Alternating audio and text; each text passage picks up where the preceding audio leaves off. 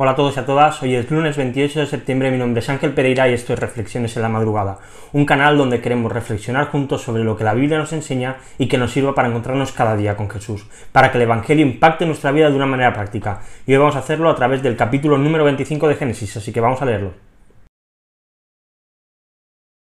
Abraham volvió a tomar mujer, y su nombre era Cetura. Ella le dio hijos, Zimram, Joxán, Medán, Madián, Isbac y Sua. Joxán fue el padre de Seba y de Dedán. Los hijos de Dedán fueron Asurim, Letusim y Leumim. Los hijos de Madián fueron Efa, Efer, Anok, Abida y Elda. Todos estos fueron los hijos de Cetura. Abraham dio a Isaac todo lo que poseía. A los hijos de sus concubinas Abraham les dio regalos, viviendo aún él, y los envió lejos de su hijo Isaac hacia el este, a la tierra del oriente. Estos fueron los años de la vida de Abraham. 175 años. Abraham murió en buena vejez, anciano y lleno de días, y fue reunido a su pueblo. Sus hijos Isaac e Ismael lo sepultaron en la cueva de Macpela, en el campo de Frón, hijo de Zoar, elitita, que está frente a Mamre, el campo que Abraham compró a los hijos de Ed. Allí fue sepultado Abraham con Sara su mujer. Después de la muerte de Abraham, Dios bendijo a su hijo Isaac, y habitó Isaac junto a Beer la Roy. Estas son las generaciones de Ismael, hijo de Abraham, el que Agar la egipcia, sierva de Sara, le dio a Abraham. Estos son los nombres de los hijos de Ismael, nombrados por el orden de su nacimiento. El primogénito de Ismael, Nebayot, después Cedar, Abdel, Mipsam, Misma, Duma, Masa, Adar, Tema, Getur, Nafis y Cedema. Estos fueron los hijos de Ismael y estos son sus nombres, por sus aldeas y por sus campamentos, doce príncipes según sus tribus. Estos fueron los años de la vida de Ismael, ciento treinta y siete años. Murió y fue reunido a su pueblo. Sus descendientes habitaron desde Ávila hasta Shur, que está enfrente de Egipto, según se va a Siria. Se establecieron allí frente a todos sus parientes. Estas son las generaciones de Isaac, hijo de Abraham. Abraham fue el padre de Isaac, Tenía Isaac cuarenta años cuando tomó por mujer a Rebeca, hija de Betuel, el arameo de Padam Aram, hermana de Labán el arameo. Isaac oró al Señor en favor de su mujer, porque ella era estéril, y el Señor lo escuchó, y Rebeca su mujer concibió. Los hijos luchaban dentro de ella, y ella dijo, Si esto es así, ¿para qué vivo yo? Y fue a consultar al Señor. Y el Señor le dijo, Dos naciones hay en tu seno, y dos pueblos se dividirán desde tus entrañas un pueblo será más fuerte que el otro, y el mayor servirá al menor. Cuando se cumplieron los días de dar a luz, había mellizos en su seno. El primero salió rojizo, todo cubierto de vello, y lo llamaron Esaú. Y después salió su hermano, con su mano asida al talón de Esaú, y lo llamaron Jacob. Isaac tenía sesenta años cuando Rebeca dio a luz a los mellizos. Los niños crecieron, y Esaú llegó a ser diestro cazador, hombre del campo, pero Jacob era hombre pacífico que habitaba en tiendas. Isaac amaba a Esaú porque le gustaba lo que cazaba, pero Rebeca amaba a Jacob. Un día, cuando Jacob había preparado un potaje, Esaú vino agotado del campo. Entonces Esaú dijo a Jacob Te ruego que me des a comer un poco de ese guisado rojo, pues estoy agotado. Por eso lo llamaron Edom. Véndeme primero tu primogenitura, le contestó Jacob. Mira, yo estoy a punto de morir, le dijo Esaú. ¿De qué me sirve pues la primogenitura? Júramelo primero, replicó Jacob. Esaú se lo juró y vendió su primogenitura a Jacob. Entonces Jacob dio a Esaú pan y guisado de lentejas. Él comió y bebió, se levantó y se fue. Así despreció Esaú la primogenitura. Personalmente, si alguien me ofreciese poder comer gratis, seguramente pues escogería por un buen entrecot de ternera, una buena pizza, un buen plato de pasta, algo realmente llamativo y de esto que te hace salivar cuando piensas.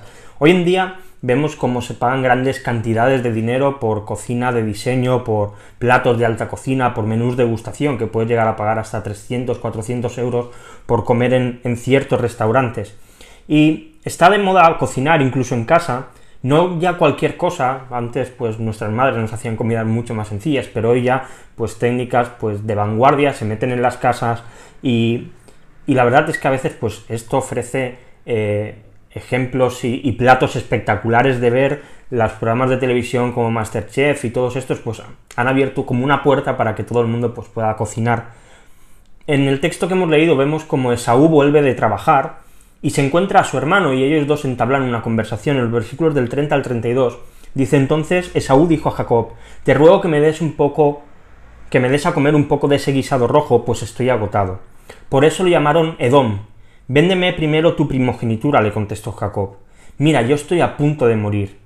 Le dijo Saúl, ¿de qué me sirve pues la primogenitura? Vemos como Saúl tiene hambre, viene hambriento, ve a ese caldero de lentejas y, es, y vende su primogenitura, se la entrega a su hermano Jacob por poder comer, por poder alimentarse. Hoy en día la primogenitura, este concepto, no tiene más importancia que el hecho de que hay un hermano mayor, es el primer hijo que, que nace en la casa. Es más, seguramente la palabra primogenitura, primogénito, nos lleva pues a siglos atrás, donde había un lenguaje mucho más burdo, donde, donde se hablaba de una manera más tosca y los tiempos verbales se, conjugaban de una manera diferente a, la actual. Pero para estos dos hermanos, para Esaú y para Jacob, la situación era distinta. La primogenitura era parte de la identidad del hermano mayor, definía cuál iba a ser su futuro, le daba una posición superior en la herencia al hermano mayor, al, hermano menor. Iba a recibir la bendición por parte de su padre y tenía también la responsabilidad espiritual y material de, de hacerse cargo de su familia cuando su padre partiera. Y Esaú vemos que vende este gran privilegio, esta gran bendición, por un simple plato de lentejas. Muchos al leer esto y nos llevamos las manos a la cabeza y decimos, a ver, Esaú, ¿cómo puede ser que por un plato de lentejas seas capaz de vender tu primogenitura. Pero si nos comparamos con Esaú, nos damos cuenta que en realidad no somos tan diferentes a ellos.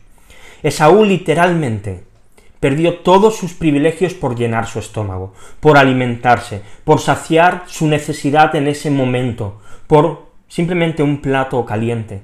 Pero ¿cuántas veces no hacemos nosotros lo mismo?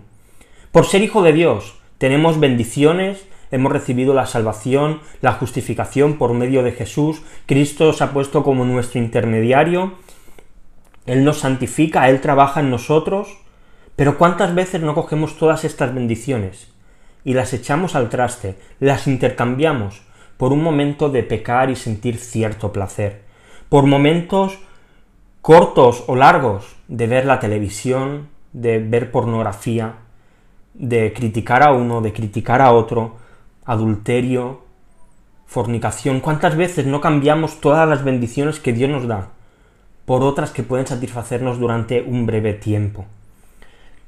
Despreciamos lo que Dios nos da para saciar nuestro corazón con cosas que cumplen en el momento su, su cometido y lo que buscamos, pero que a la larga no trae más que carga, no trae más que culpa y no trae más que separación con Dios. Vemos que Judas vende a Jesús por 30 monedas de plata. Una cantidad tampoco demasiado grande. Judas no iba a salir de pobre por estas 30 monedas de plata, pero lo vende. Casi en paralelo vemos a Pedro negar a Jesús antes de que cantara el gallo tres veces. La diferencia entre las dos no es muy grande, ambos estaban traicionando a su Señor. Ambos estaban traicionando al Mesías, aquel que se iba a entregar para salvar a Pedro. ¿Cuál es la diferencia entre ambos? Mientras que Judas se ahorca, Pedro decide arrepentirse y pedir perdón. Y esto es exactamente lo mismo que nos pasa a nosotros. Cuando damos rienda suelta a nuestra lujuria, cuando permitimos que el pecado se apodere de nosotros, que tome la iniciativa, que nos lleve a hacer cosas que sabemos que no debemos hacer, tenemos dos opciones. O vamos arrepentidos a Jesús, o espiritualmente nos ahorcamos huyendo de él. Pedro fue inteligente. Pedro entendió que Jesús era capaz de salvarle y por eso volvió a él. Pedro se arrepintió porque entendió que Cristo, el primogénito, en él había perdón y había salvación.